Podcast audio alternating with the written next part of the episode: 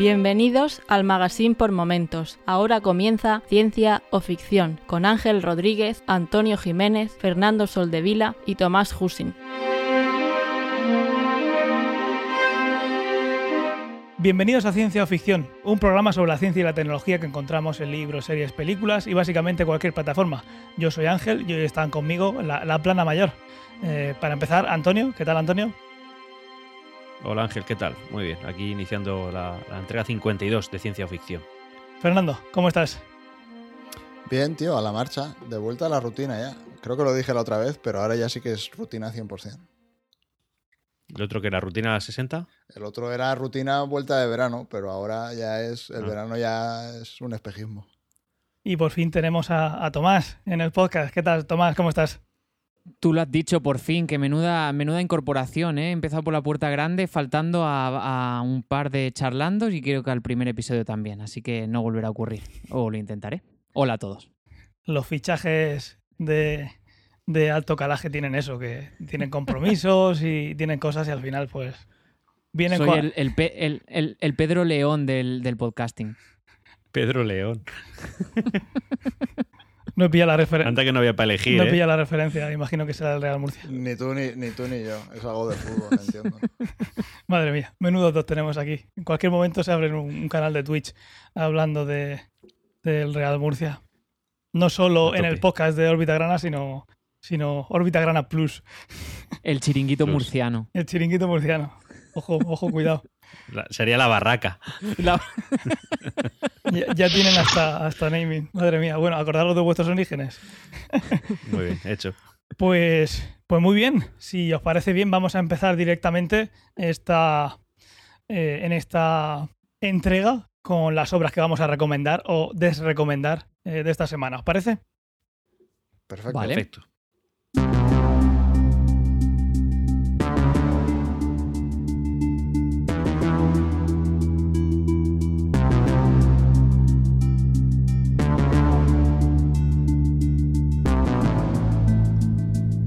Muy bien. ¿Quién se, ¿Quién se anima a recomendar qué ver o qué no ver? ¿Quién empieza? Ya sabéis que, sobre todo para ti, Tomás, ponemos un orden, pero aquí es quien se anima. Quien se vea con más fuerza, eh, se lanza.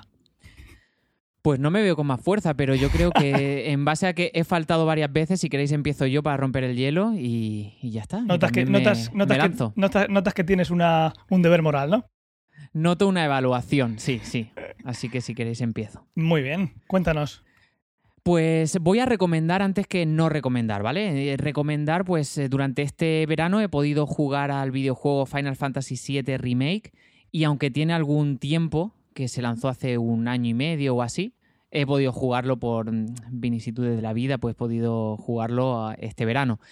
Y lo recomiendo, no solo a nivel de gráficos, que hay bastante diferencia con el juego original, que se lanzó, si mal no recuerdo, en el 96. Eh, la historia también me gustó. Valga, o sea, tengo que decir que cuando yo lo jugué tenía como 13, 14 años y, y entre los fallos de, traducción que tenía el juego original y la historia en sí no me enteré de nada o de casi nada. En cambio, ahora sí que me he enterado de la historia y, y lo, lo he disfrutado.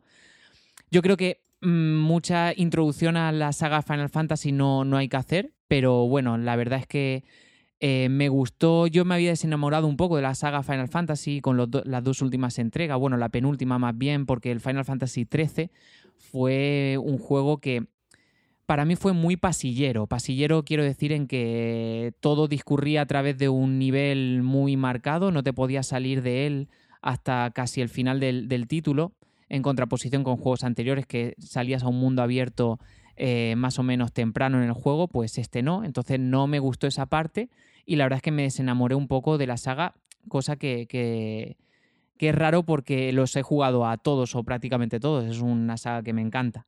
El Final Fantasy XV, no sé si fue que fue el siguiente, pues el 14 fue online. El 15 eh, no lo llegué a jugar, la historia tampoco me enganchó mucho y pasé. Estaba también en una época de mi vida en que tampoco tenía mucho tiempo para jugar a videojuegos, como ahora, más o menos, pero bueno, pasé un poco de él. Y, el 7, pues había que jugarlo en su remake. Me encantó el primero y, y el segundo, pues lo tenía, lo tenía que jugar por gustosa obligación.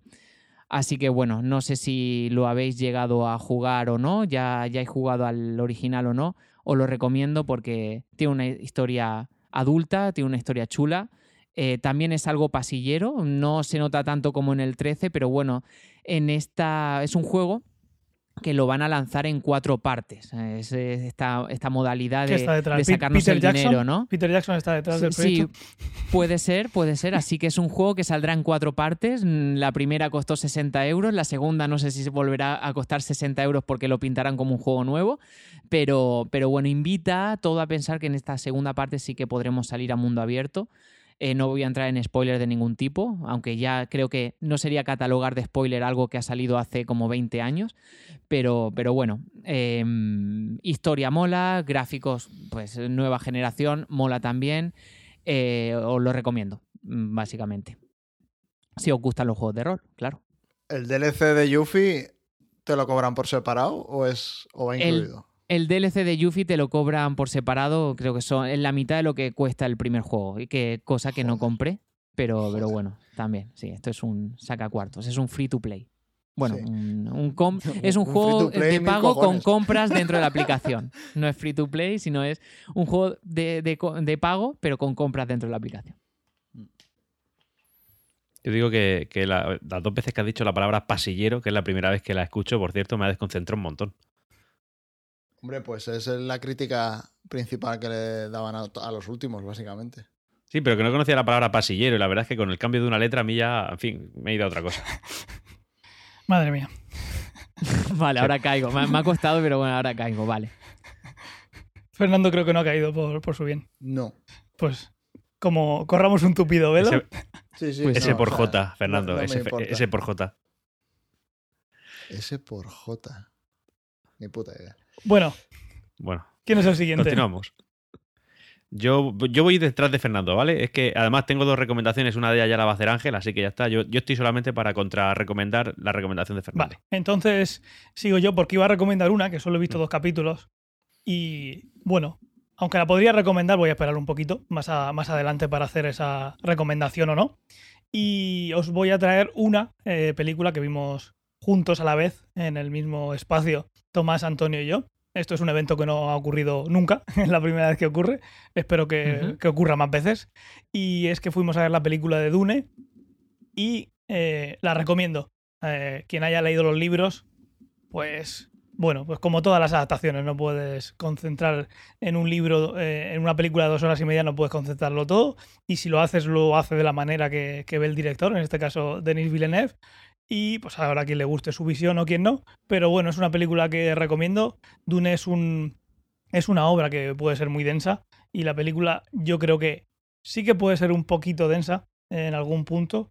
Eh, si te pones a pensar e, en esos puntos, pero creo que lo, intentan hacer de una manera eh, acertada. Podría, podría ser bastante peor, así que os recomiendo que, que, le echéis un ojo si tenéis la oportunidad. Si no habéis leído los libros, la disfrutaréis, creo yo. Y si los habéis leído, yo creo que, también. Es un trabajo que creo que es correcto para otras obras que, han intentado acercarse al universo de Doom, porque no es la primera película que se hace, y yo creo que lo han hecho bastante, bastante correcto. Fernando, tú, tú todavía no has podido verla, ¿no? No, aún no, aún no la he visto. No sé cuándo la veré. Eh, cuando... En el cine aquí no lo sé, pero cuando la saquen en digital puede que la vea. Muy bien, pues si no es antes, cuando, cuando la tengamos todos vista, la podremos traer aquí con, sus spoilers y todo. Ya lo, ya lo avisaremos antes y, la comentamos entre todos. De momento, pues, ¿La banda sonora qué tal? La banda sonora, bien, te mete en la. Te mete en el, en el mundo, te transporta a ese mundo, pero no hay ningún tema así fuerte que digas tú. ¿Sabes? Hubiera preferido otro tipo de banda sonora, pero está bien. Está bien porque te transporta a los mundos que te presentan, aunque yo preferiría algún, algún tema más destacado como, como pasa en otras bandas sonoras de, Hans Zimmer o, en general. Hay que decir que mm. la vimos en una sala con Dolby Atmos, o sea que lo escuchamos fenomenal. Estuvo muy guay. Dolby Atmos, eh, para quien no lo sepa, un sistema de... Creo que tienen 35 canales en esa sala, altavoces en el techo, para dar la experiencia una experiencia muy chula y además lo vimos en una butacas de estas que como estar en el sofá de casa. estaban tan cómodas que había gente que hasta podía dormirse. Yo en esa película. para, nuestros oyentes de podcast, eh, Tomás está levantando la mano ahora mismo diciendo yo. A ver, tengo que decir, no, no, me, no, me, no me dormí por aburrimiento. Eh, dormí porque ese día, esa noche, la noche anterior, mi hija no me dejó dormir mucho y nada, fue una cabezadita de 10 minutos. no, te voy a juzgar porque yo me he dormido en muchas películas. Sí, no, no, yo también, yo también, pero que esa fue una, una cabezadita de 10 minutos se juntan elementos externos. De hecho, no sería la primera película de Villeneuve en la que me duermo. Ni será la última, seguramente. También me gusta una cosa que has dicho, Ángel, que es muy fiel al libro. Eh, es cierto que no hay ninguna película que yo creo que supere a una obra literaria, pero que el hecho de saber de que. ¿El qué? Blade Runner. Sí, Blade Runner, el libro. El libro, digamos que puede ser una inspiración para lo que vino después, sí. Bueno, pues además de Blade Runner, eh, me gusta saber eso porque no me he leído el libro y cuando me lo lea, además de que se va a ampliar mucha información de la que cuenta la película, pero no, no voy a tener la sensación de, estar leyendo algo completamente distinto. Así que me gusta que haya visto algo muy fiel al libro. Yo desde el punto de vista de una persona que no ha leído el libro y que sí que ha visto la película, decir que la película en general está bastante bien, pero hay un aspecto que a mí no me ha gustado. No es un spoiler, pero sí que es verdad que me molestó. Y es que yo creo que la película Cuando Antonio dice no es un spoiler, me da miedo. Spoiler. No es un spoiler, es un spoiler. A ver, está publicado que, esta película se ha grabado como una sola película en sí. Ah, vale, y vale. Si va bien, y si va bien la cosa, entonces eh, harán más partes. Eso es un punto muy, muy importante, cierto, cierto. O sea, no es un spoiler, es una cosa que está publicada. Esto es una película. A ver, eh, la saga de Dune es mucho más amplia y esto es solo una película. Está pensada, no es que ya esté pensada la segunda y la tercera y la cuarta y la quinta entrega y así sucesivamente, sino que si la primera va bien, entonces empezarán a hacer la segunda. Pero la segunda es la segunda parte del primer libro. O sea, no es algo que sea el segundo libro, sea la segunda película yo salí de ahí con la sensación de que esto es la primera parte de algo más grande, tipo Crepúsculo. Eh, por, por, asimilar. Parte no, no, estoy comparando. no, no, no, no. Pero quiero decir, no, me refiero al hecho de que esta primera película es simplemente el primer capítulo. O sea, cuando acaba la película es cuando debería empezar. Entonces yo me quedé con, con oye, aquí faltan cosas. Me, has dejado a mitad. Y esa es la sensación que yo he tenido. ¿Esa mitad está bien? Sí, la mitad la disfruté, eh, fue divertida. Ahora, no acabó la historia. Eh, están empezando otra historia que ni siquiera han empezado a rodar, porque no saben cómo ir a la primera.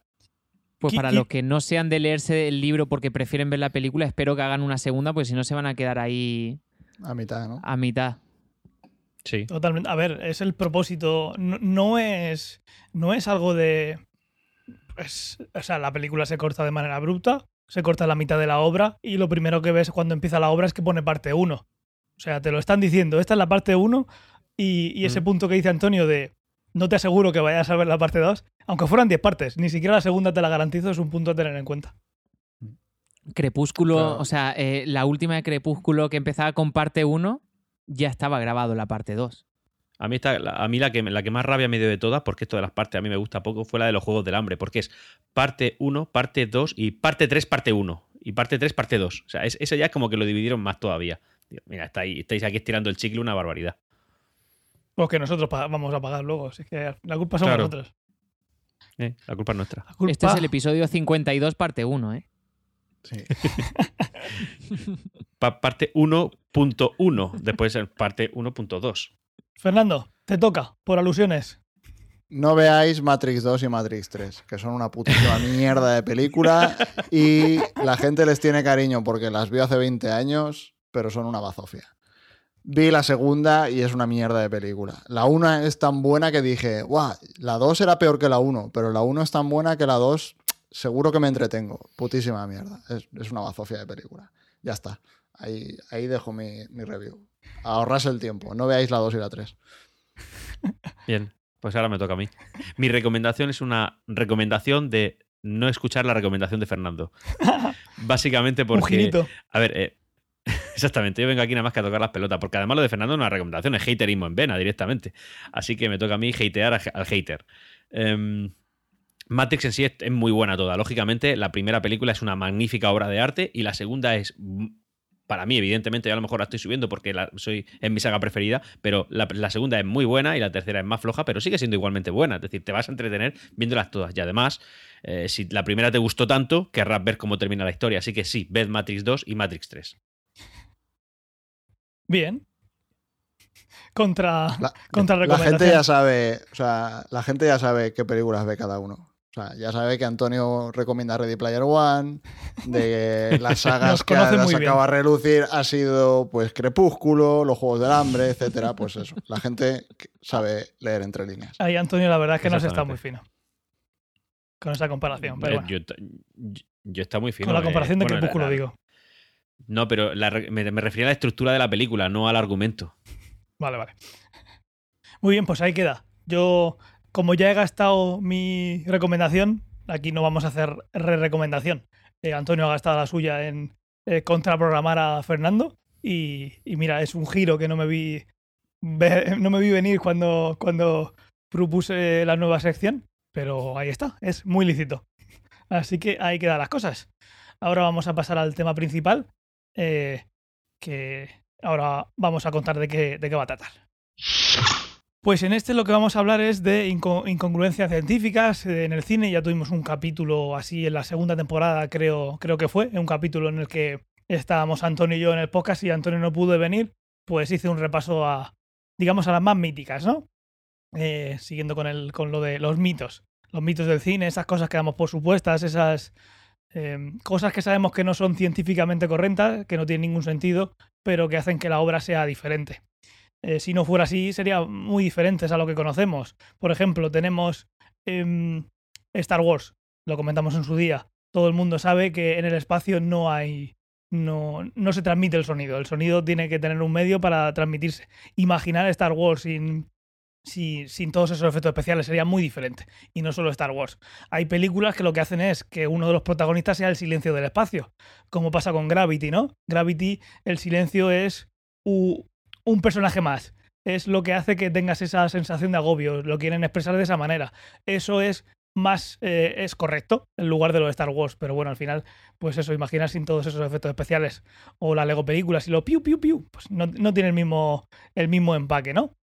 Entonces, partiendo de esa base, eh, esas ya las vimos en su día y lo que vamos a hacer es cada uno, vamos a seleccionar algunas de que muchas las conoceréis, algunas de esas incongruencias científicas para, para traerlas aquí y, y comentar un poquito qué nos parecen, por qué pensamos que esa obra tiró por ahí, si simplemente era por, por como Star Wars para que, para que sea unos efectos especiales en condiciones y no sea un muermo, o, o qué, ya sabéis por dónde voy. ¿Quién se anima a empezar?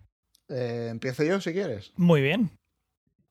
Vale, pues tenía varias. Eh, he intentado coger películas que me gustan bastante porque algo que me apetecía decir es que el hecho, bueno, es un poco lo que comentabas tú eh, de Star Wars. O sea, Star Wars, si le quitas el sonido, los rayos láser y tal y cual, eh, sería una putísima mierda de película.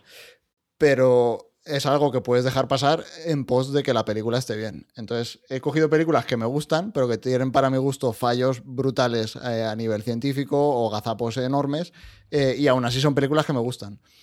Entonces, la primera que traía era eh, Waterworld, que no sé si en España la llegaron a traducir o se llamaba también. No, se llama así y nada como la han nombrado, seguramente este fin de semana en televisión española la, la pondrán en la 1, ¿no? sí.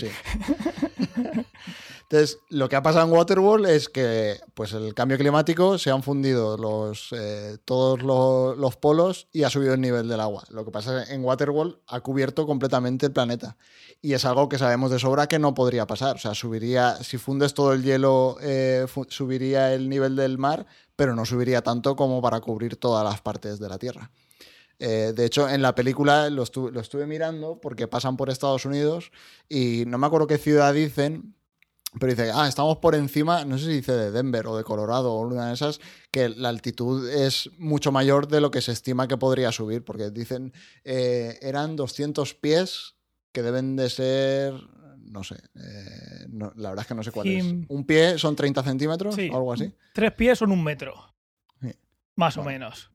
Pues para que echen cuentas.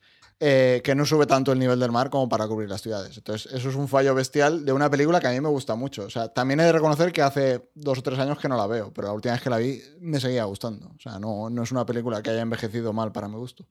Claro, imagino que aquí lo que quieres decir y comentabas antes, que al final, aparte de que en Star Wars se pueda viajar por el espacio, y eso se puede hacer o no se puede hacer con unos motores especiales, sí que ese sonido del espacio no es lo que da lugar a la película pero en este caso sí que algo que no puede pasar en la Tierra da lugar a la película, es toda la base del... A eso te referías, ¿no? Que lo que vamos a traer aquí sobre todo es, es eso.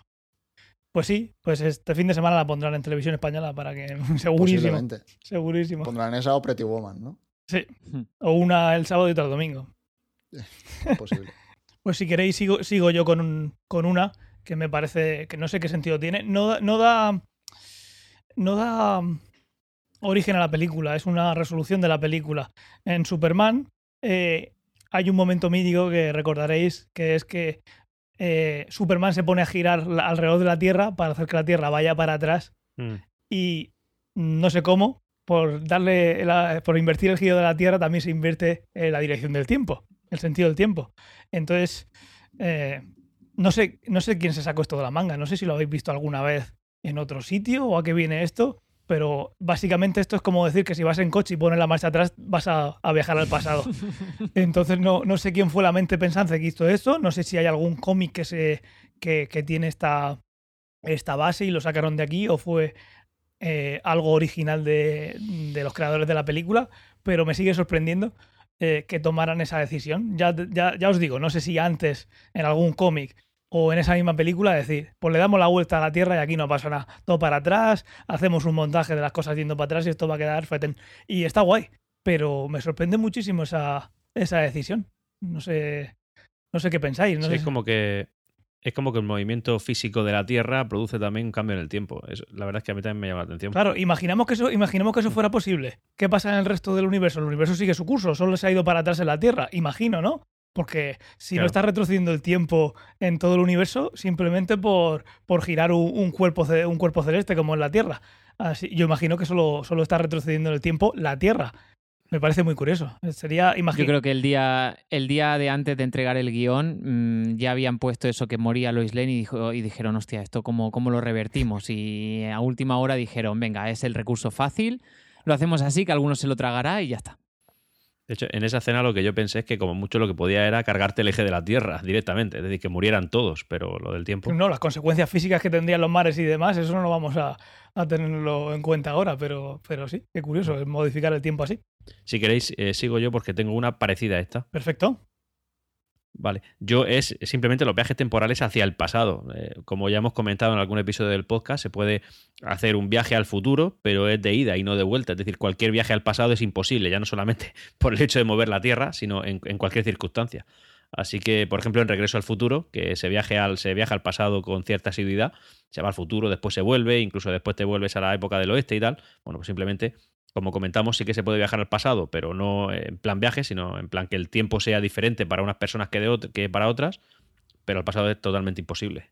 Sí, esto es una. En el capítulo de los viajes en el tiempo lo contamos, ¿no? Que si suponemos que se puede viajar en el tiempo y aquí, aquí no tendría una consecuencia directa si no lo hubiéramos visto antes. Entonces habría que suponer, mm. obviamente siguiendo con la ciencia ficción, que, bueno, en la cuántica nos habla de algo de eso, de que, de que se está creando una nueva línea temporal. Tú estás yendo a salvar a John Connor de otra línea temporal, historias así. Y se van haciendo esos. Todas esas ramas que se supone que se hacen cada vez que se lanza una moneda o cada vez que se toma una decisión. Ahí tenemos ese pequeño resquicio de ciencia que nos hace pensar en esos en ese multiverso que tanto se ve en Fringe y en otros sitios. Pero lo que mola el de Lorian, ¿eh? Eso sí fue una decisión de guion, no darle la vuelta a la Tierra. Sí. A mí ese día me sorprendió muchísimo lo del tren del tiempo, al final de la tercera. ¿Es el tren que vuela? Sí, que viene, viene volando y viene con sus hijos, el Doc y todo. lo mejor de esa escena es el chiste que hicieron en Padre Familia después. ¿Cuál? ¿Cuál? Cuéntalo ya. Cuéntalo. Padre de familia no, no se considera spoiler. Que, o sea, recrean la escena y es porque viene el, el, Doc y le está diciendo, tenemos que volver al... No, tenemos que ir al futuro, ¿no? O algo así le dice. Eh, ¿Por qué? Eh, pues porque tu, tu, hijo o tu hija, no me acuerdo qué le dice, eh, se ha casado con un negro. Hostia. ¿Ah, sí? Sí, y le dice, ya, pero es que en el año en el que estamos ahora eso no está mal visto, tal. Lo que, ah, bueno, ha quedado un poco racista, ¿no? Sí, ha quedado un poco racista. Un poco. Voy a volver en el tiempo y a no hacer el chiste. Exacto. Madre mía. Eh, humor de padre de familia. Qué disparate. Pues para decisiones buenas de guion, ¿qué os parece la, la, escena en la que en la cuarta película de Indiana Jones que muchos dicen que es malísima y que no les gusta. Yo no sé si es que lo miro con una, con una visión muy subjetiva, pues a mí Indiana Jones me encanta, pero sí que es verdad que tiene muchísimas incongruencias y una de ellas es la famosa eh, explosión nuclear en el que Indy sobrevive metiéndose en una nevera y rodando y volando por, por no sé cuántos kilómetros que, que, que, sobrevuela, ¿sabes? No me vayas a decir que eso no puede pasar. Hombre, como poder pasar, puede pasar. Que alguien se quiera esconder ahí y que, que, lo lancen volando la explosión a 20 kilómetros de distancia, pero que sobreviva, pues. Y en el caso de sobrevivir, que no salga con otra pierna, pues no. No sé. No, lo de la pierna sí que tiene sentido, porque es de plomo. O sea, lo enseñan. Eh, pero claro, la caída no, es imposible. Eh, a mí lo que me mola de esa escena. ¿Y la primero, qué? Sí, porque es de plomo, es de plomo. Bueno, pero, pero el, plomo no te. No, te, no pero una explosión nuclear te quitará una un poco. Nevera, era una nevera americana de los USA. Era de Balay. Tiene, vamos, palmo y medio de plomo. Y ni años tenía un amigo en Balay. Pesaba 800 kilos la nevera. Ya tienes título para el podcast. Tengo un amigo en Balay. Me acuerdo que la peña le metió muchísima mierda a la película. O sea, la película para mí es la peor de las cuatro. A mí no me moló, no me gustó mucho. Pero. Eso es verdad pero sin más, quiero decir. O sea, es, tampoco es mucho peor que la tercera, ¿sabes? No. Em, Creo que, A mí la tercera es mi favorita, ¿eh? La, tercera a mí me encanta.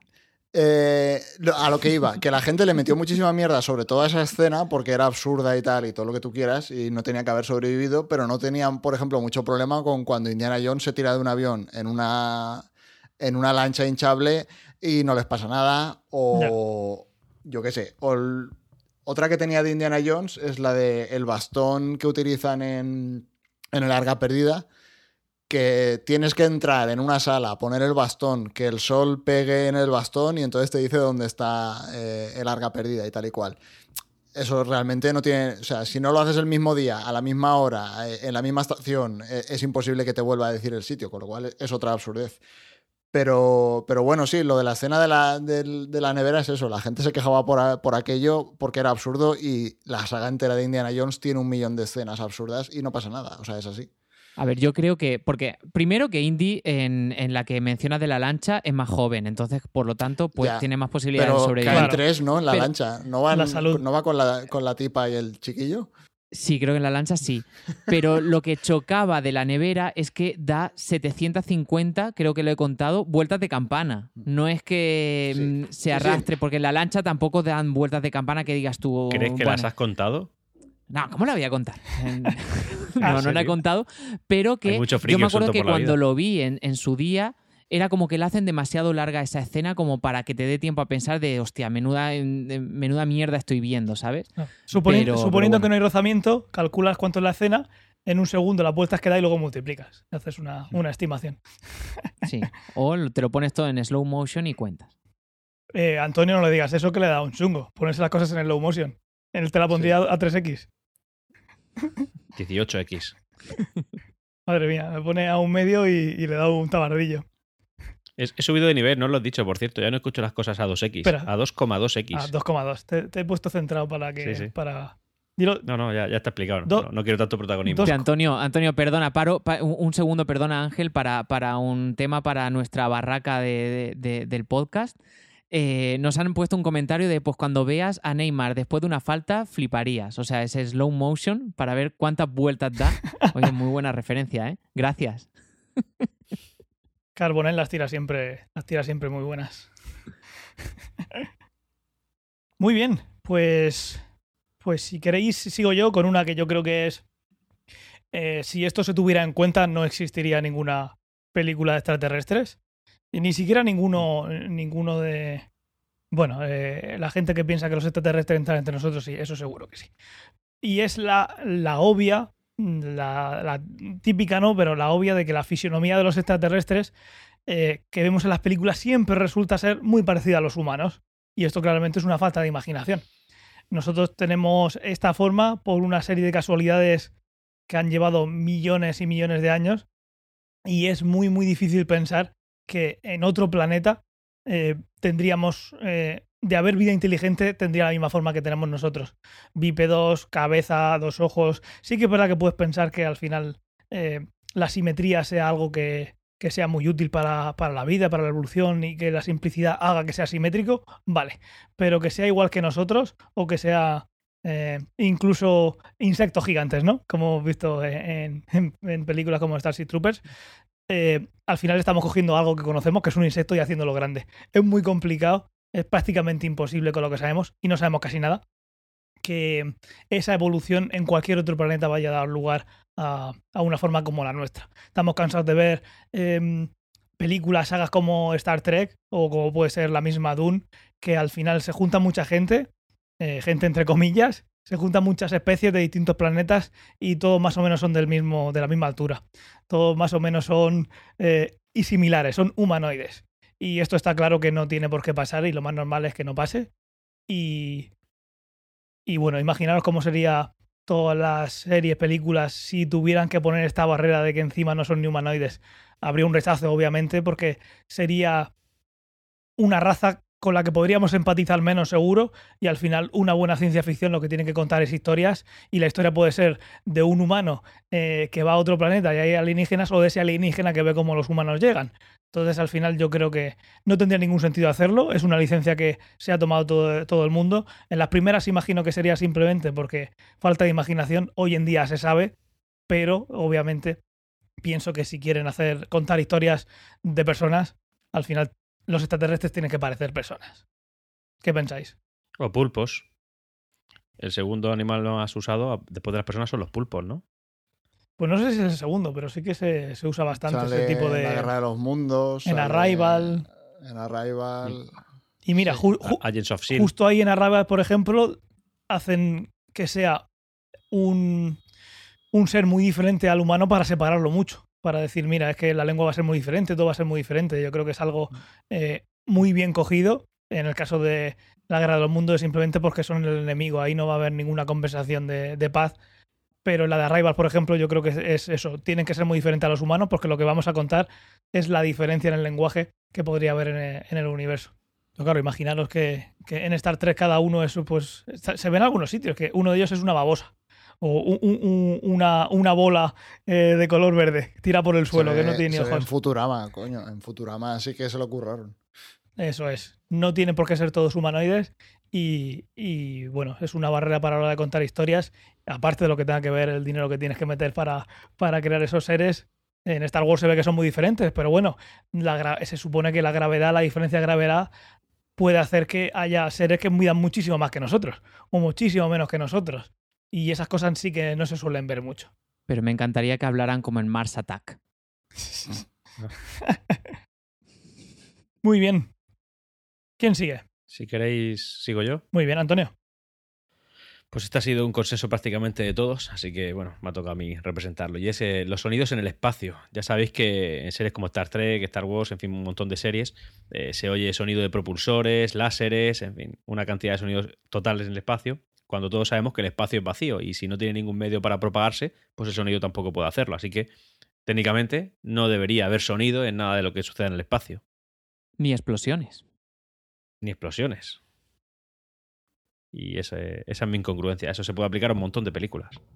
Claro, y luego, mm, como comentaba antes, si quieres hacer una en condiciones, te puede salir Gravity. Otra cosa es que te guste más o menos, pero ese silencio, esa, ese agobio que da el estar solo en el vacío, eh, se nota mucho más si lo interpretas eh, bien que, es sin, sonido ninguno. También se ve mucho en The Expanse, veces que se quedan por ahí flotando, que para hablar lo que hacen es cogerle la cabeza uno al otro y acercan el casco, y una vez que están en contacto ya hablan y, la vibración ya, ya tienes un medio por el que, por el que transmitirlo. Pues sí. Sí, lo ha dicho muy pues bien Fernando antes, que mm, una cosa es Gravity, otra cosa son películas, pues Space Opera, como Star Wars, que todas esas escenas en el espacio sin sonido, pues, eh, o sea, pierde toda fuerza y toda todo enganche, ¿no? Hmm. Sí, en ese caso está chulo que es simplemente para enganchar, que no es la trama la que está como, como Waterworld, que hmm. Waterworld es parte de algo que sabemos que no va a pasar, que que podría ser, eh, bueno, pues de aquí a Waterworld ha caído un, ha caído un cometa con muchísima agua y hay mucha más agua. Eso no lo van a explicar, no tiene ningún sentido. Pero que no es la base algo que tiene una incongruencia, como pasa con Armageddon, ¿no? Armageddon se cae por su propio pie desde la, la fundación. Otra cosa es que, que haya licencias como vamos a poner sonido para que sea más espectacular. No vas a estar en el cine con 35 canales y no se va a oír nada. La gente quiere espectáculo y, y la gente para eso tiene que ir al cine y tiene que pagar, que si no, no podemos hacer eh, más y más series y, estar ahí engordando la gallina del huevo de oro hasta, hasta 2100. Y además, según para qué público, el poner los sonidos siempre viene bien, porque la película de Gravity que yo la vi, a mí me, me, generó malestar, me generó agobio. Y mm. esa falta de sonido que hay siempre. Sí, pero era, era un, eh, un personaje. el, el, vacío era, era un ente que estaba ahí que, y que te mete en la película. Es, es uno más. Y entonces está muy bien hecho por eso. Si lo haces con sonido, pues no tiene, no tiene sentido esa película, pues no tendría ningún sentido. Muy bien, ¿qué más tenemos? Yo os traigo un, hecho, una incongruencia que ocurre también en una película de Superman más reciente que la primera, es en Man of Steel, que no sé si recordaréis que, mm, bueno, los kryptonianos traen una máquina que lo que van a pretender es transformar la Tierra en Krypton para, para mm, volver a poner ahí su, raza que se había extinguido con, la destrucción de su planeta natal. Y la criptoformación la criptoformación sería lo correcto, pero en la película, pues por lo menos en su versión doblada, no me acuerdo en la versión original, pero en la versión doblada, pues lo dijeron como eh, que están terraformando la Tierra. Cosa que no puedes terraformar la Tierra, porque la Tierra ya está terraformada, ¿no? Entonces, eso, cuando se ven a las dos máquinas que están haciendo lo que tienen que hacer para convertir el planeta Tierra en Krypton, pues lo que dice el ejército y sobre todo un, un científico importante del ejército, pues habla de terraformar la Tierra, cosa que no tiene, como he dicho, ningún sentido. Redundante. Es trabajo que, como dice eh, Tomás, está ya hecho. no, no, le des forma a la Tierra de Tierra porque ya, ya la tiene. Hombre, a lo mejor, a lo mejor los kryptonianos eran españoles, que es la ley del mínimo esfuerzo, y oye, pues oye. A ver, es una broma recurrente, ¿eh? una broma muy, muy de calle. Son de la zona de España, de, de Krypton, ¿no? De la, zona, de la zona de la península criptibérica. Sí. Son de Criptolucía, ¿no? Criptolucía. Es broma. De la, de la región de Me voy a poner un marcador para poner el, el de chiste malo. el de la semana. El de la semana, sí. Antonio siempre me da alguno, pero luego ha hecho el, el doble tirabuzón también, Tomás. Le llamaban máquinas planetarias, ¿no? las que iban a criptoformar la Tierra. Y obviamente muchísimo menos tiempo que lo que se supone que es, ¿no? Otra referencia hemos contado alguna vez en, en The Expanse, que puede gustar más o menos, puede estar yéndose al garete o no, ya veremos. Pero en esas cosas las cuidan bastante bien y cuánto, cuántas generaciones llevan terraformando Marte, que eso sí que es terraformar. Llevan un montón de generaciones porque si te pones a pensar que llevaría, por lo menos con la tecnología que conocemos eh, nosotros, estamos pensando de algo que, que empezamos nosotros y van a pasar siglos hasta que alguien disfrute de, esa terraformación. Si la película dura 15 minutos más, termina antes de hacerlo. ¿eh? Hombre, pero la tecnología de ellos tiene que ser superior. Pero bueno. Claro. Esas cosas nunca, nunca las explican y en menos jardines se meten. Pero bueno, no es una película de ciencia ficción, al final es de acción. Esa licencia siempre se las vamos a, dar. Pero lo de llamar terraformación a la Tierra, eso no. eso es demasiado gordo. Exacto. Estupendo. ¿Nos queda alguna? Eh, a mí me queda una. Eh, como estuve viendo Matrix, pues he traído cosas de Matrix. Em, la premisa, Una de las premisas principales de Matrix, que es que mm, como los humanos destruyen el cielo, digamos, y no pueden utilizar energía solar, pues las máquinas convierten a los humanos en baterías. Claro, esto no tiene ningún sentido, porque a los humanos los tienen que tener alimentados y, en, condiciones de temperatura, digamos, que los humanos puedan vivir. Con lo cual estás gastando mucha más energía en mantener vivos a los humanos de la energía que los humanos te dan. Porque aparte, en la película lo dicen, que la única energía que sacan de los humanos es eh, térmica. O sea, sacan el calor y con eso es con lo que, con lo que van tirando. No tiene ningún sentido. O sea, es que lo mires por donde lo mires. A lo mejor, a lo mejor le aportan algún tipo de fármaco a los humanos que hace que genere más, más, más calor del que en condiciones normales harían, ¿no? están metiendo más energía. Aunque genere más calor, la termodinámica no te la saltas. O sea, es imposible que el cuerpo humano dé más energía de la que tú le das a él. O sea, no tiene más. Sí, yo creo que el resumen es ese. Las gallinas que entras por las que salen. te está costando lo mismo mm, alimentar a ese humano para lo que te va a dar y seguro que no, que te da menos. Suponiendo que te diese un 100% de rendimiento. Que, seguro que no. Así que, pues un mal negocio. Hmm. Me da pena, pero es así. Da igual, sigue siendo un peliculón. Sigue siendo un película. Las tres. No, las tres no. A mí me sigue sorprendiendo que haya gente, pero bueno, lo hice por decir, por subirse al tren. Y hace 20 años ya. Es que no entendí Matrix. A ver, te, te ponen la cara eh, Morfeo una pila Duracell, que le da la mm. vuelta para que no se vea mucho la marca. Eh, ¿qué, qué, te estás perdiendo? O sea, ¿qué es Matrix? Pues si te lo están poniendo en la cara lo que es Matrix. Sí que es verdad que es, un, es una máquina con muy poca eficiencia. Pero, pero bueno. Mm. Seguiremos eh, amándola. Sobre todo la primera. Sí. Pues, pues vamos a, la siguiente sección, que va a ser el, el aclamado Esto lo quiero ya. Y bueno, lo que vamos a querer hacer dentro de lo posible es hacer un Esto lo quiero ya eh, y esto lo quiero nunca relacionado con, con, en este caso, con el tema principal, con, con, las incongruencias, mitos que hemos visto. En este caso, eh, la que yo querría ya, que es una incongruencia de... Es una incongruencia que no hemos traído, pero bueno, la traigo, que es de X-Men, que es que eh, de una generación a otra, de repente te puede sacar un hijo, te puede salir un hijo. Ah, bueno, te lo sacan, sí, pero quería decir, te sale un hijo con unos poderes que no se veían o muy diferentes de lo que son los padres. Y eso sabemos que no es así. Las mutaciones llevan eh, muchos, muchos eh, intentos de ensayo y error. Al final, eh, la evolución, la, la, evolución funciona de manera que de una generación a otra hay una pequeña mutación. Si esa mutación es compatible con la vida, pues ya se verá si perdura.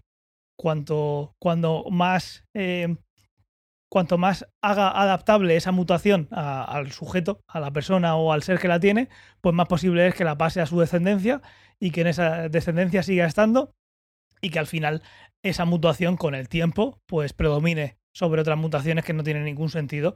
Pues eh, a mí me gustaría que hubiera mutaciones tan rápidas y tan chulas como en X-Men, aunque hay algunas que son un auténtico coñazo, las buenas, porque luego te salen otras cosas que, que no tendría sentido que siguieran y esa mutación nunca pasaría porque al final es incompatible con la vida, ¿no? Los raros que han llegado a vida adulta. Pero esas mutaciones que son muy rápidas y si encima nosotros podemos hacer la ingeniería y hacer que sucedan, eh, pues de repente que puedas cambiar de forma o puedas mover objetos con la mente, lo que se os ocurra. Cualquier cosa sí que es verdad que da la sensación de que se saltan algunos pasos, pero luego los, hijos de ciertos mutantes tienen mutaciones relacionadas con las de los padres. Es decir, que dentro de, esa incongruencia que ellos tienen, pues tienen cierta lógica. Sí. Algunos. Pero sí que es verdad que, se han saltado 16 pasos entre generación y generación. Sí, que quizás el nombre. Quizás lo que hay mal ahí es llamarle mutación y que no sea una mutación, es otra cosa, diferente. Es una mejora, ¿no? Sí, por lo que sea, pero si es una mutación mm. genética como conocemos, pues no funciona así. ¿Quién continúa? Pues sigo yo, que lo teníamos en este orden además.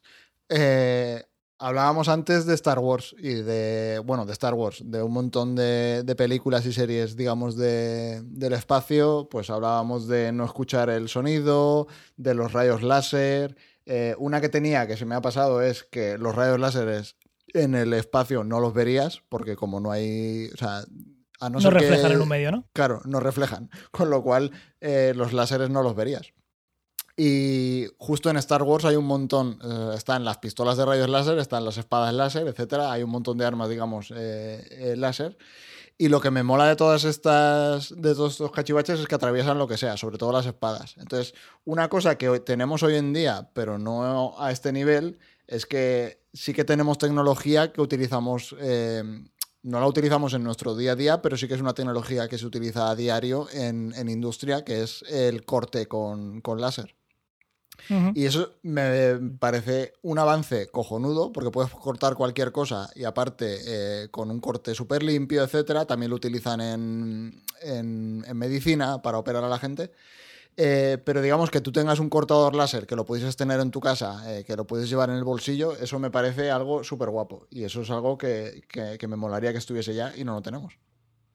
Ya ves, coincido. Lo que siempre he tenido dudas a ver si sabéis esto por qué puede venir. Eh, ¿Por qué una espada láser, cuando quieres eh, abrir una puerta, tiene, quieres cortar una puerta, tiene rozamiento? ¿Qué es lo que está haciendo que tú no puedas avanzar? Lo hizo un mago. ya está, ¿no? para mí sí, lo hizo un mago. es decir, porque al final, si tú tienes un láser, el láser, el tiempo que tarda eh, de un sitio a otro debería ser la velocidad angular a la que seas capaz de moverlo. Así cuanto, cuando, más rápido gires la muñeca, pues más rápido se tiene que mover el láser. ¿Qué es lo que está haciendo que le cueste un tiempo cortar esa puerta que tantas veces hemos visto de meterlo y de repente. Es, ¿Qué es lo que está pasando grosor ahí? de la puerta, ¿eh? No, no, no ejerce el mismo rozamiento eh, si destruyes, por ejemplo, una viga eh, medio fina que si vas a romper una puerta de, de 3 metros de hormigón. Pero si es un láser, ¿por qué tú no puedes mover la empuñadura? Si al final es luz. Sí que puedes. O sea, a ver, sí que eh, otra cosa es que te costase más cortarlo o no. O sea, pero te costaría más tiempo, no es que te costase más mover la mano. Te cuesta más tiempo estar con el láser en ese punto para destruir ese, Porque ese vas haciendo material. un agujero, digamos. Con lo cual, si al final la profundidad es mucho mayor, pues tardarás más tiempo. Claro. Pero la mano no la mueves más despacio. O sea, eso es lo hizo un mago. Y era Lucas que, que le apetecía hacerlo así. Aparte de todo lo de las espadas láser, o sea, es, lo hizo un mago a full, quiero decir. Miden sí. Una, una distancia que no es infinita. Eh, cuando chocan dos espadas, se paran. Eh, yo qué sé, es que es todo lo hizo un mago. Pero molan un huevo. Sí. Molan un huevo. Todos querríamos tener una espada láser en casa. Claro, pero es, es eso. Para hasta el pan. Para costar el pan. Hasta, ¿Para qué? hasta imagínate que, que la hacen y no. Eso lo he visto en, algún sitio, ¿no? Eh, eh, no sé si era un corto o dónde era. Una que se enciende pero que no tiene fin. Y se lía la de Dios. No recuerdo dónde lo vi. Pero claro, no, si no tiene fin, es que cortas, se puede cortar la tierra por la mitad. Si contamos que no tiene rozamiento como, como debiera.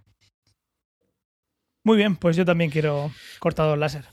La navaja suiza pues si queréis sigo será yo. la primera en hacerlo. Continúa, Antonio.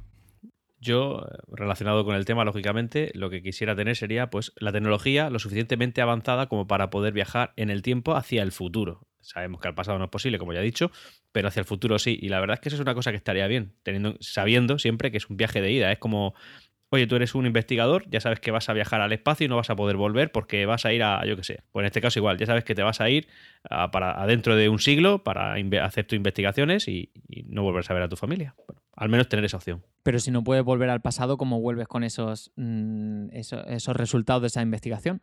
O sea, sería ir al futuro, pues para, no sé, para descubrir qué hay ahí, pero no puedes. eh, para aportar información a, un fut- al fu- a lo del futuro. Yo creo que sería para consumo propio. sí, ¿eh? sí, sí, si, me acaba- si me acabas de desmontar, Fernando. eh, perdón, Tomás, si me acabas de desmontar. Sí. Claro, pero pero bueno. aportar información al futuro. Si lo del futuro tendrá una enciclopedia que pueden mirar el pasado, tienen Bueno, Wikipedia. imagínate que tienes una información tan sumamente valiosa que no puedes dejar a, a la suerte el que eso llegue dentro de cuatro generaciones. Tienes que asegurarte de que eso llegue. Bueno, pues ya está, ahí lo puedes hacer. Yo qué sé. Esa tío. tecnología no la tenemos, pero, pero existe. O sea, es tan fácil como acelerar cerca de la velocidad de la luz. Cuanto más cerca estés de- están viajando. Los satélites viajan al, al futuro a todas horas. Eso también. La estación espacial, todo lo que esté moviéndose muy rápido, viaja al futuro.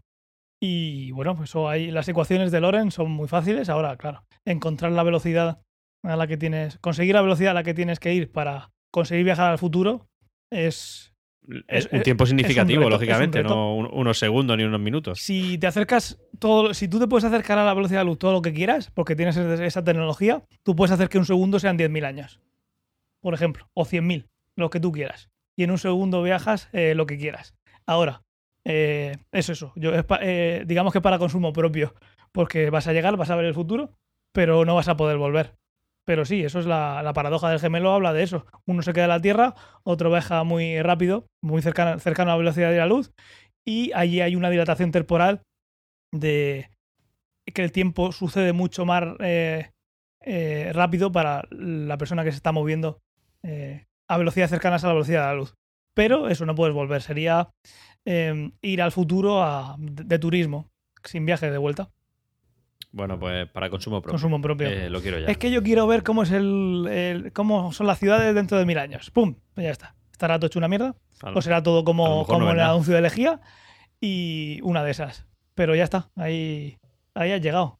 Te seguro que te cogen y te meten en, en Formol o algo para estudiarte. Pues yo os traigo una cosa que, eh, mira, nos hubiese ahorrado mucho, mucho tiempo de confinamiento y de las limitaciones que tenemos hoy en día. Y es que no sé si recordaréis que la película Soy leyenda, pues bueno, el, el- ahí iba a decir, me salía Bruce Willis, Will Smith, eh, es el único superviviente del planeta y desarrolla una, quiere desarrollar una vacuna eh, para invertir el virus que está, que está, que ha asolado la, la humanidad.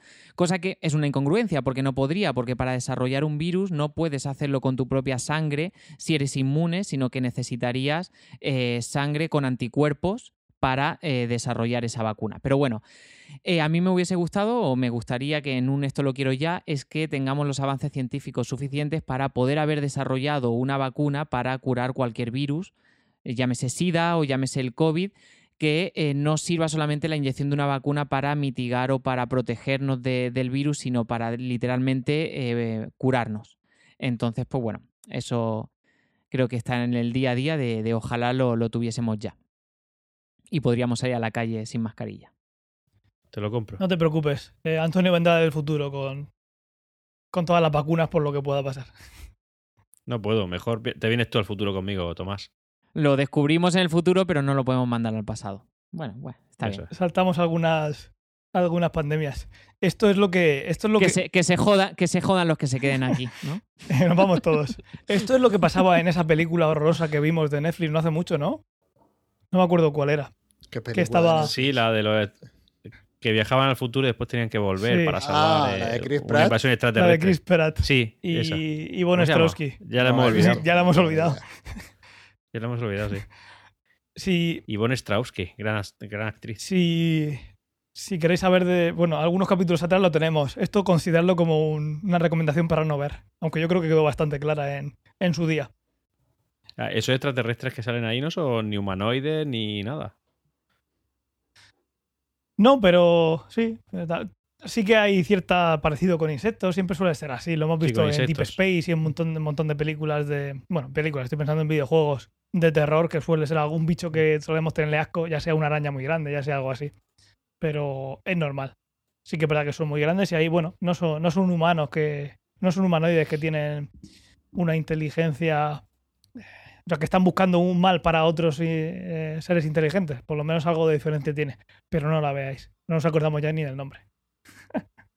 ¿Cómo somos? Muy bien, pues vamos a pasar al Esto no lo quiero nunca. Pues si queréis, empiezo yo. Em, hablando del viaje en el tiempo, que al final es donde yo hoy me he quedado estancado, decir que no me gustaría, si, que no existe la posibilidad, pero la opción de viajar al pasado nunca por el tema de cambiarlo, de paradojas, de líneas temporales y tal. Eso no se toca.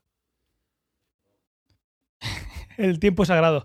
Antonio está con esto, están viéndolo en el Ministerio del Tiempo y ya están preparando las entrevistas para unirlo al ministerio. Están, redactando mi contrato, sí. Te van a reclutar enseguida, ya lo verás. Lo que no sabemos Como la cagaron en la última temporada. ¿Eh? Te pone. ¿eh? Que cuando ya metieron esto de los viajes, bueno, siempre la serie ha tratado de viajes en el tiempo, pero cuando le dieron una vuelta de tuerca a la última temporada, la, cagaron mucho. Ya. En mi opinión. Totalmente. No, no la vi. Lo que iba a decir es que no, sabemos si a Antonio lo van a reclutar en el futuro o, o cerca. Sí, a qué Antonio reclutarán. Pues si queréis sigo yo. Tú antes, Ángel, habías mencionado que te encantaría en ese, que, en, ese, esto lo quiero ya, de, que todos tengamos esas mutaciones rápidas o que por lo menos nos las puedan desarrollar. Eh, yo eso no lo querría porque creo que estaría al alcance de muy pocos, al igual que eh, lo que voy a decir ahora. Hay una incongruencia, bueno, en, la película Lucy eh, de, de Scarlett Johansson, pues decían que, el potencial que actualmente tiene el ser humano del uso cerebral es del 10%, cuando en realidad no hay ningún estudio que diga eso. Entonces, pues a mí no me gustaría que se desbloqueara, que llegara el momento en que un avance científico haga que desbloqueáramos ese potencial de nuestra mente, porque además de todas las situaciones morales y éticas que, que, cabría analizar, pero estaría al alcance de muy pocos y no del resto de la mayoría. Tendríamos unos seres superiores que nos dominarían mentalmente, pero nosotros seríamos el, los, ¿cómo se llama esto? Los, eh, estaríamos en la parte rasa de, la humanidad. Seríamos los... Ay, no me sale la palabra. La plebe. Sí. los masilla, los minions. Correcto. Esa película es muy buena, ¿eh? A mí me gustó mucho. La recomiendo. Madre mía. Yo no la recomiendo. Y Fernando creo que tampoco. Yo sí, me gustó. Mira, ahí la dejo. A mí solo me gustó la última escena. Y, porque eh, una de las cosas que me gustó es porque era la última. Y se acababa la película. Pero otra es porque, no sé, estaba, estaba chula la animación. Pero vamos, que estoy hablando de dos minutos de toda la película. Nada. Antonio, no estás solo, ¿eh? Coincido. Ahí ya 50%. Tomás, eres, eres grande. Bueno, la gente le vale para calibrar todo esto. Sí, sí. Yo, estoy acostumbrado a, que, a, que, los dos puristas estos me, peguen palos, así que Tomás, gracias. Mira, yo creo que nos van a pegar palos a los dos, ¿eh? también te lo digo. Tenemos unos gustos un poco similares. ¿Qué va? Si Antonio es el, el favorito de la audiencia. Bueno, eso hace tiempo que se dejó. Que dejó. Se dejó de decir, pero era porque ya estaban, porque lo decían todo el tiempo. Pero vamos, seguro que sigue, que sigue así. Por cierto, eh, poca mención, mención, se está haciendo al, al, palo de la escoba que tienes ahí detrás. ¿eh?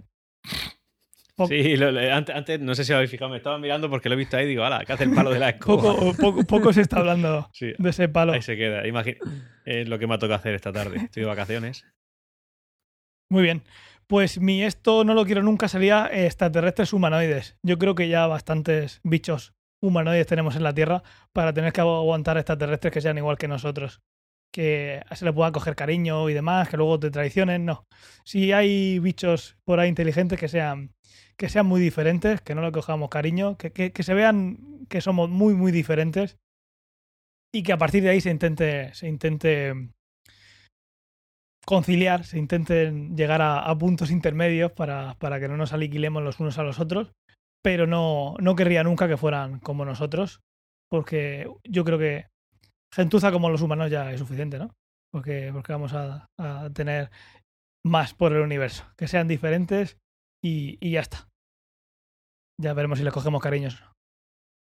Y además, si luego al final queremos, tanto para ellos como a nosotros, si queremos esclavizarlos o nos quieren esclavizar, pues ese componente de, culpa se te, se te va.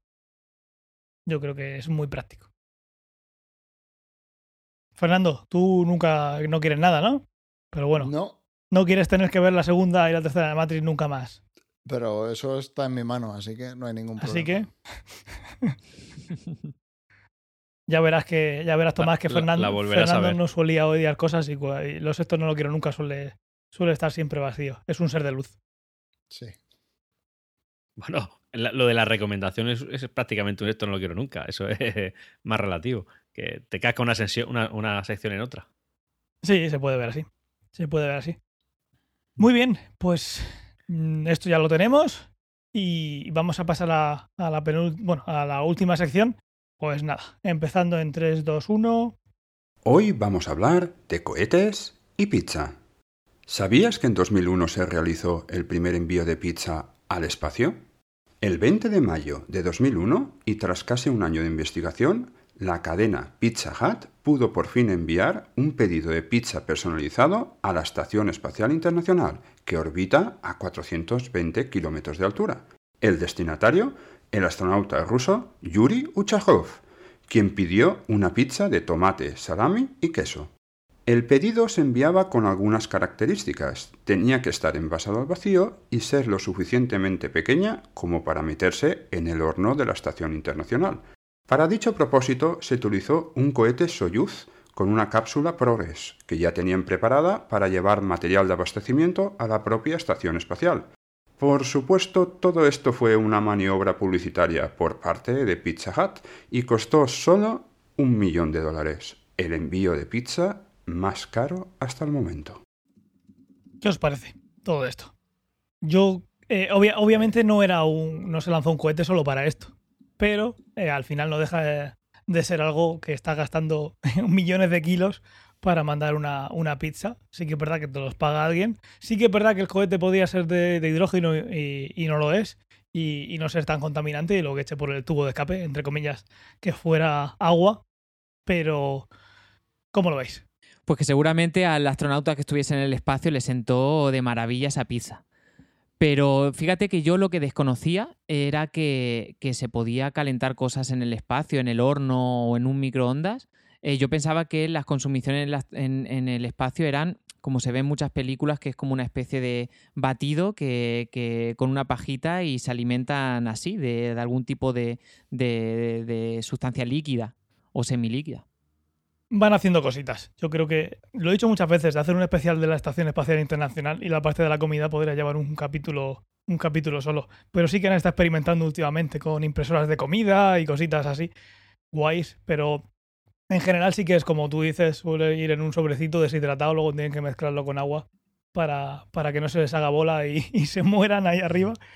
Pero, pero sí, bueno, yo imagino que la pizza estaría sudada, ¿no? Después de tanto tiempo un poquito, ya sabéis, cuando llega así como cuando la recalientas. Porque no recuerdo, no, recuerdo el tiempo que, que, tardó en llegarles, pero claro, tú lanzas el cohete y luego por lo menos una órbita o dos te las pasas antes de, o tres, o a veces un, un día, un montón de órbitas te las pasas antes de acoplarte. Y el tío imagino que no haría el pedido y se quedó en su casa y en el sofá como hacemos nosotros. Comería varias veces antes de que le llegara esa, esa publicidad. Le llegaría congelada, ¿no? Porque en el cohete. envasada al vacío, dice también. Yo, yo me la imagino en el maletero este de plástico del cohete. No sé. Me parece que pagaron poco realmente, porque era un millón lo que pagaron. A ver, ¿en qué año has dicho que fue? ¿En el 90?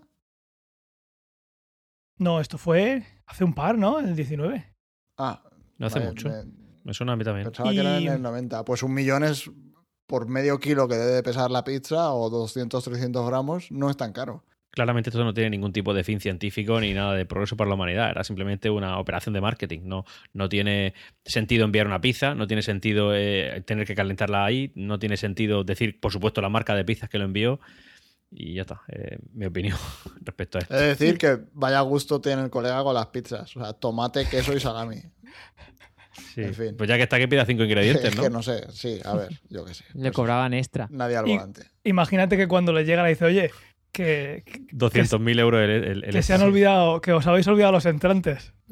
hasta que te llegan. Tienes que volver.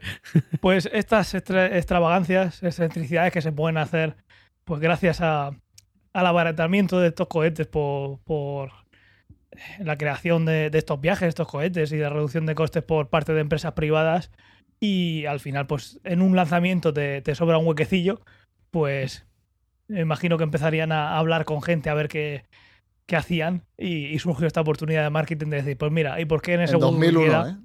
2001. Estaba, buscando el año, 2001. ¿Por qué no, por qué no hacemos este, metemos ahí en el, en el maletero, en lo que queda, esta, esta esta eh, acción de marketing.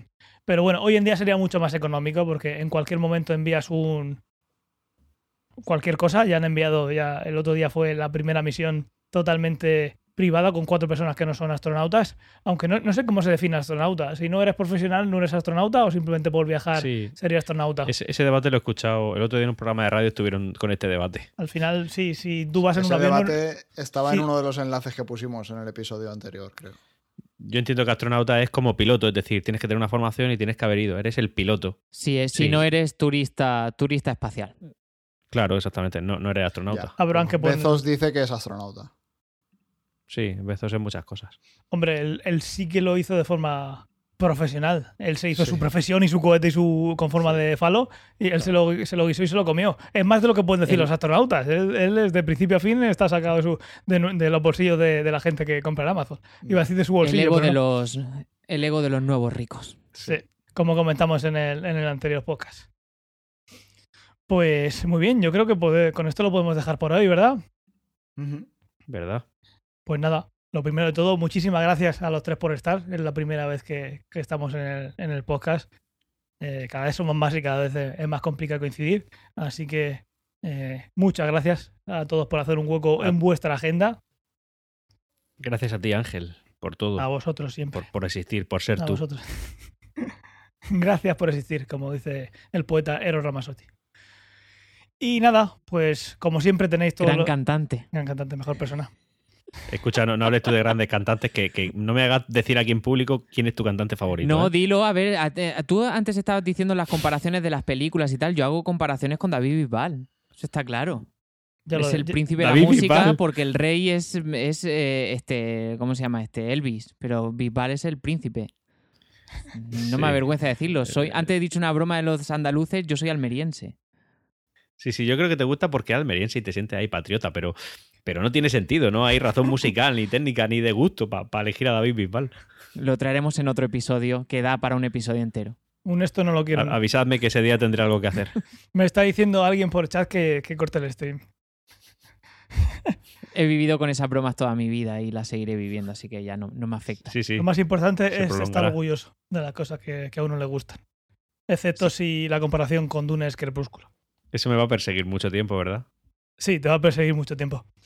Eh, tenéis todos los enlaces en la nota del programa. Dar las gracias por estar a todos en el directo y por escucharnos en el podcast. Lo mejor, como siempre, que podéis hacer por nosotros, aparte de que podéis suscribiros eh, más económico, por menos precio este mes en, Twitch, es que nos compartáis. Si os gusta el contenido, eh, compartir en vuestras redes sociales, donde más rabia os dé, compartir nuestros episodios y así llegaremos a más gente. Y así es como conseguiremos llegar a Andorra en algún momento. Como he dicho antes, podéis suscribiros con un 20% en Twitch eh, este mes de septiembre, que ya queda poquito. Eh, pero, como no, tenéis Amazon Prime, eh, calidad gracias a, a Bezos y a su falo de 30 metros por hacer esto posible, que podéis suscribir gratuito, como ya lo sabéis. Y para todo el feedback, que cada vez tenemos menos porque hablamos muchísimo por Telegram, tenéis en la nota del programa siempre Telegram y también el Discord para ver si alguien va para allá y podemos tener un poco más ordenado las cosas. Esto es una lucha que tengo yo desde el principio que sé que no voy a conseguir. Y en cuanto a redes sociales, eh, estamos en varios sitios, incluso en TikTok, aunque no subimos nada. Fernando, eh, otro mes que, no has podido subir contenido, pero bueno, antes o después Fernando encontrar algo que subiera, subirá los bailes oficiales de, de, TikTok del programa. Así que en arroba ciencia en Twitter es donde más nos, nos vais a poder eh, contactar y, ver lo que publicamos y en cienciaoficción.com, que es la página web donde está absolutamente todo. Y además vamos a escribir también a partir de, ahora, vamos a poner eh, Giuseppe Parisi, eh, que es quien nos hace los audios, nos van a poner, vamos a hacer también un pequeño post extendiendo un poquito esto que hemos hablado de los cohetes y pizza y lo que hemos hablado de cibos en el pasado y demás. Así que ahí tendréis también más contenido para leer en los momentos de ocio. Y lo dicho, muchas gracias a, los tres por estar y, nos vemos a ver si en un siguiente charlando prontito. Perfecto. Pues muchas gracias. chao, chao, chao. Chao. Chao.